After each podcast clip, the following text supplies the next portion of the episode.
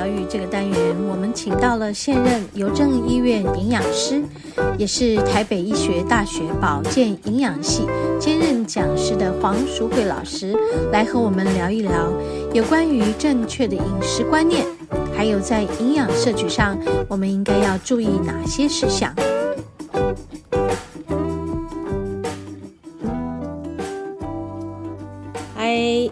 好，我们节目进行到第二个单元，呃，食物的疗愈。今天很高兴啊，我们又请到黄老师来和我们聊聊有关于一些呃呃呃病症哈，然后我们应该在这些病症上怎么注意我们的饮食问题了哦。好，黄老师好，想问各位听众大家好，哎、我是黄淑慧。哎，黄老师，我们好久不见了，是对。好，那。这次我们要来聊一聊，因为最近这个演艺圈有一位好友的呃女儿，她刚刚大肠癌过世，对，我不知道她是不是有转移到别的地方？有啊有啊，她有转移啊，转移到肺、肝脏、肺啊都有、哦、都有了。对，所以她原本有转移到肝脏有切除嘛，连肺也有部分切除嘛、啊啊哦。对对对对对对对，好，那想要聊一聊，就是说这个大肠癌。呃，他是说他在很年轻的时候就发生。对，我记得很早啊，因为他说他离癌八年嘛。哦，他三十九岁，所以他事实上是三十出头就有了，就有了，就发现了。哦，所以这是有这么年轻化的可能哦。有，但是现在临床上的确，我们看各种癌症其实都越来越年轻化。嗯，而且他一一发现是三期，对，这个这么严重。不过真的应该来讲啊，他这么年轻，然后一发现就是三期，一大一大部分跟他遗传体质应该有关系。对，哦，因为一般来讲，大肠直肠癌都好发是在四五十岁以上的人。哦，就是年.年纪会比较大一点的人，是是是是。对，比较少会在这么年轻。嗯，然后因为就算你很年轻发生，通常发现的期数都会比较早，比较早，就是一期、对一期、零期这一类的。对，像我呃，我我先生的堂弟吧，对、嗯、他诶，他也是三十几岁的时候发现的，然后他是腹痛，嗯、剧烈腹痛，嗯，然后他蛮好玩，他是剧烈腹痛之后，他就赶快挂急诊，就是。胆囊胆囊发炎。哦，胆囊。那胆囊发炎，医生就要做一系列检查。哎，因为这样子、嗯、一系列检查就哎。发觉哎呦，他是大肠直肠癌的临期。哦，所以他也算幸运呐，就是哎及早就发现，对，然后就做一些治治处理之后就 OK 了，是是对，就是有疼痛感，对对对，去做检查嘛。对，他是一开始疼痛，其实我们会比较提醒哈，大肠直肠癌的患者，嗯，早期大概就不会有什么症状，不会有疼痛。感，大概会就是我们会比较提醒，就是你的大便习惯改变，嗯，对，比较会提醒的是这个，就比如说你正常本来就是你每天都会上厕所的，嗯。忽然有一天突然会便秘，两三天才一次，嗯，或者忽然有一天拉了好几次，嗯，或者是有时候便秘，有时候腹泻，嗯，这个你都要去注意。还有另外一个就是你的大便开始出现很奇怪的形状，嗯，出现形，因为一般来讲粪便出来不就是一条圆圆长长的吗？哦，对对，对。如果你说哎，怎么会是缺一角？哦，哎，为什么你有肿瘤在那里？所以粪便出来，它的形状形状就会改变的。那那粗细什么也有关系。对，该对，你会变成细的。本来以前大便很粗，怎么哎，现在最近的大便变得很细？那那个什么旁边的肌肉肌肉肿出来、啊、出来了，卡住了，嗯、所以你的粪便性小。对，所以你这就提醒你要去看。所以我们常常一直提醒大家，上厕所一定要回头望。哎，对，很少人会回头望、啊。对，你一定要回头望，就看一下啦。对对对对，你一定要回头看看你的大便形状、嗯、颜色、颜色。对，然后甚至有带出血的啊，对，不会疼痛，有出血的问题，也就有出血。你看一下，鲜红色的，哎，那可能是痔疮。鲜红色就是比较外头，比较外头的嘛，好，所以才会鲜红色。哎，如果是暗红色，那就是比较上对上消化道，对，你就要去注意。所以这个部分就是要提醒他，你就是。要自己观察，OK，对，因为有有的时候，比如说比较轻微的肠胃道的出血，你是不会有疼痛感的。对对，对，你知道有很多临床上面贫血的患者，嗯，他去做身体健康检查，然后发现他的血红素偏低，哎、嗯、呀，怎么找都找不出来，你怎么会贫血？贫血，对，你知道后来都会去找，慢慢去找，找找，会发觉哦，原来是什么？不是胃出血，就是十二指肠出血，嗯、但那个出血点是很小。嗯，它就是慢慢慢慢的渗，慢慢慢慢的渗，所以它没有疼痛感。那可以停止吗？就是你也没有去修复啊。哦，你也没有去，你也完全没有发现说他是那个出血点，他也不会痛，对，他也不会痛，也不会有什么什么其他的反应。对，有了，当然他可能会感觉说，哎，胃肚肚啦，消化不良，他会有一些，可是他不至于影响到他的日常生活。哦，了解了解。啊，那我们每天都要吃三餐消化它，对，他就一直在工作，对。对，所以没有去修复它，对，没有修复它，对对对对对，所以我临床看到好多这种，就是哦，你的贫血竟然是因为。胃出血、十二指肠出血来的，嗯、但是你完全都，然后后来回头去把你的溃疡出血点给治好了，哎、嗯，贫血自然就回来。嗯，对，这是一种。是是是对，那另外一种就是我们刚才讲大肠直肠癌。大肠直肠癌。对，事实上它肿瘤也是那个肿瘤，事实上已经有。破皮出血，嗯，所以才会流才会才会流出来。啊！你贫血，你也没有什么感觉，嗯，也没有疼痛感，嗯，你就感觉为什么我怎么最近血红素是偏低？是，哎，这时候我们都会建议大家，你就是要去找原因，是，对，这些都会影响到，是是是是，OK，所以跟消化系统有关系的癌，对，有好几种，好几种，其实从我们。口腔开始进来哈，只要呃颈部以上的食道癌、口腔癌，这也都是属于消化系统。嗯，对，然后过来就是胃癌，嗯，好，然后食热直肠癌，然后连带的肝脏、嗯，胰脏、胆囊，胆囊。这边都是属于消化系统的。哇，好大一块。对，然后再下来就是直肠癌。哦，对，好，然后再下来的就是呃那个那个叫什么？呃呃膀呃膀胱。膀胱。哎膀膀胱是是泌尿系统肛门。哦肛门。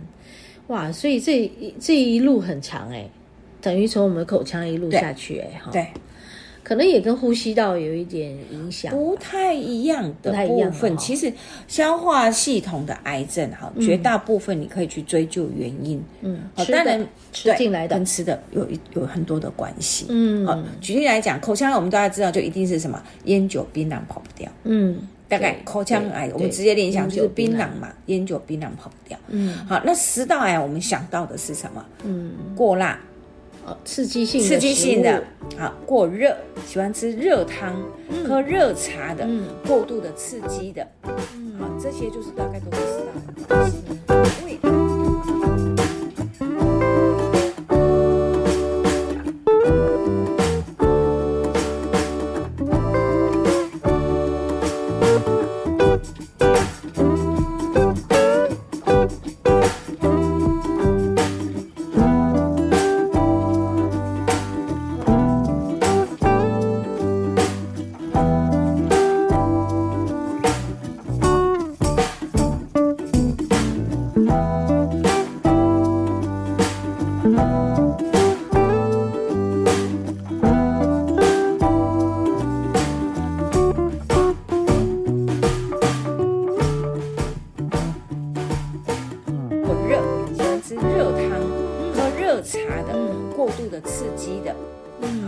些就是大概都跟食道有关系，然后胃癌跟那个腌制品吃很多有关系。哦。胃癌跟腌制品啊，对，就是比如说那种火腿，对对对对 哈，腌螺那腌那个叫什么？火腿、香肠、亚硝酸盐，使用很多的，然后因为亚硝胺形成就是会致胃癌，嗯，所以这个直接联想，所以你知道那个。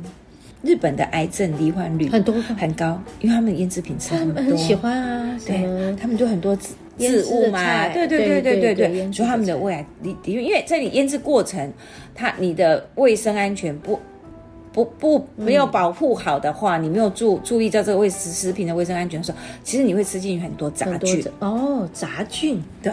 那这些杂菌实际上在你的胃部停留。如果本身你的胃酸分泌的没有那么强，因为胃酸本身是一个保护的功效，对，所以你的胃酸如果保护的不够好，让杂菌在里面滋生，它就很很容易就感染。容易感染。好，那幽门杆菌，幽门杆菌啊，胃溃疡，哎，这也是一种。事实上，你如果没有治好，也是啊，久了你就是反复溃疡，反复溃疡。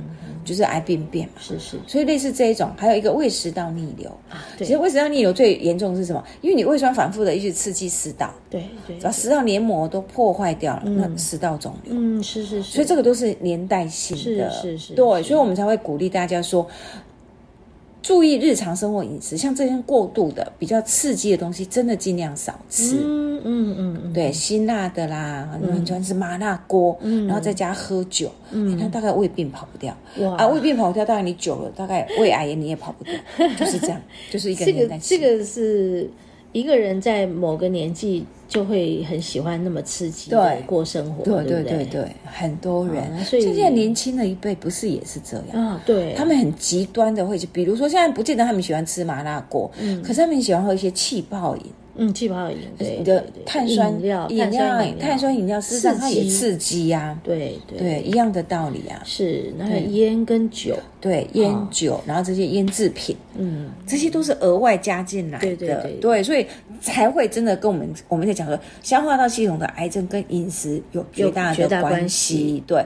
然后进来，我们进到我们的肝脏，肝脏是我们身体绝大的代谢的器官，嗯，你所有的东西代谢全部都要送到那里去代谢啊，所以不。不管你吃的杂七杂八，有的没有的，你也全部都送到肝脏去。是是，是。所以当你饮食吃加工品吃越多，还有药品吃越多，哦，肝的功能就，就一直去消耗。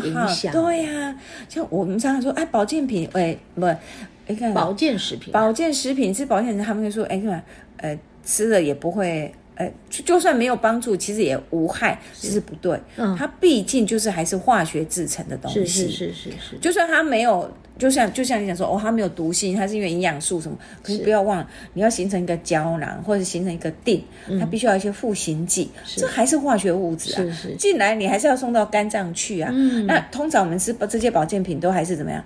不是吃一天两天，对，都长期哦，长期吃，天天吃啊，对对对。所以事实上，你的肝脏负担是重的，是是是。对，那所以我们还会一直会去提醒哈，嗯，会得肝癌早期呀，嗯，我们台湾得肝癌是跟 B 肝有关，就是病毒感染，嗯，病毒感染，对对不对？对对对，好，是病毒感染。是，可是现在最近来讲，因为我们的。呃，疫苗推展的很好，很好，所以事实上疫苗对，因为 B 肝导致肝癌的那个是一直往下降，因为现在年轻的这一代没有 B 肝的问题了，已经没有像之前，之前有遗传嘛，对对不对？对对对对对，好，那现在问题是什么？就是脂肪肝，脂肪哦，脂肪肝。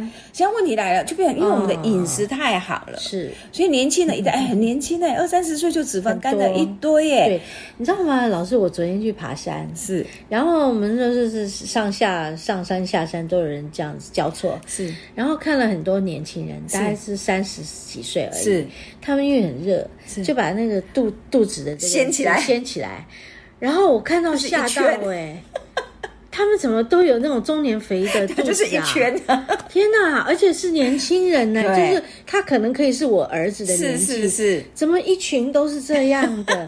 我也想说，糟糕了，真的，他们的饮食习惯怎么了？真的，真的，我们国人脂肪肝的比率真的很高。像这样看起来，应该脂肪肝是绝对跑不掉，跑不掉。对，有你要已经有涌泉说，我们常常讲说，你怎么去判断你有没有脂肪肝？看你的腰围就知道啊，真的，对，是不是腰围？对啊，看你腰围，腰围很大一圈，那就代表你腹部脂肪都在很多。对啊，那当然是堆到肝脏去了。好，你堆到肝脏去，那肝细胞。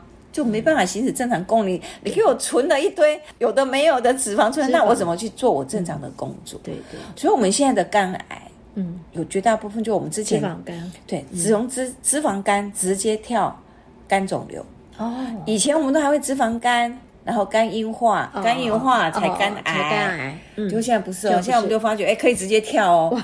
脂肪肝、重度脂肪肝的，你如果没有好好去控制的话，哎，啪，它一下子就肝细胞肿瘤就出来了。癌细胞进化了，对，哇，对，以前我们是防病毒，现在不是，我们现在要告诉你不要吃那么好，你的脂肪要一定要摄，就是要控制你的脂肪摄取量，这样很危险，对，非常危险。好，那你讲到你吃过油，那连带的就是胆，因为你的。脂肪要消化要乳化，就是胆的功，嗯、就是胆胆胆囊的那个胆囊的功能。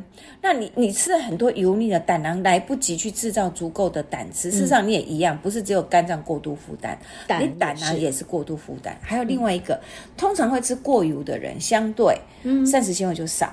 嗯，就是他一定会吃过油，一定是吃精致的嘛。是是，所以大概很多果皮呀、啊、外壳啊，他都不会吃。是，是，所以相对膳食纤维少。嗯、那膳食纤维少的，就少了对胆囊的刺激。嗯，所以胆汁分泌就不会那么顺畅。是是，所以饮食过油的人很容易胆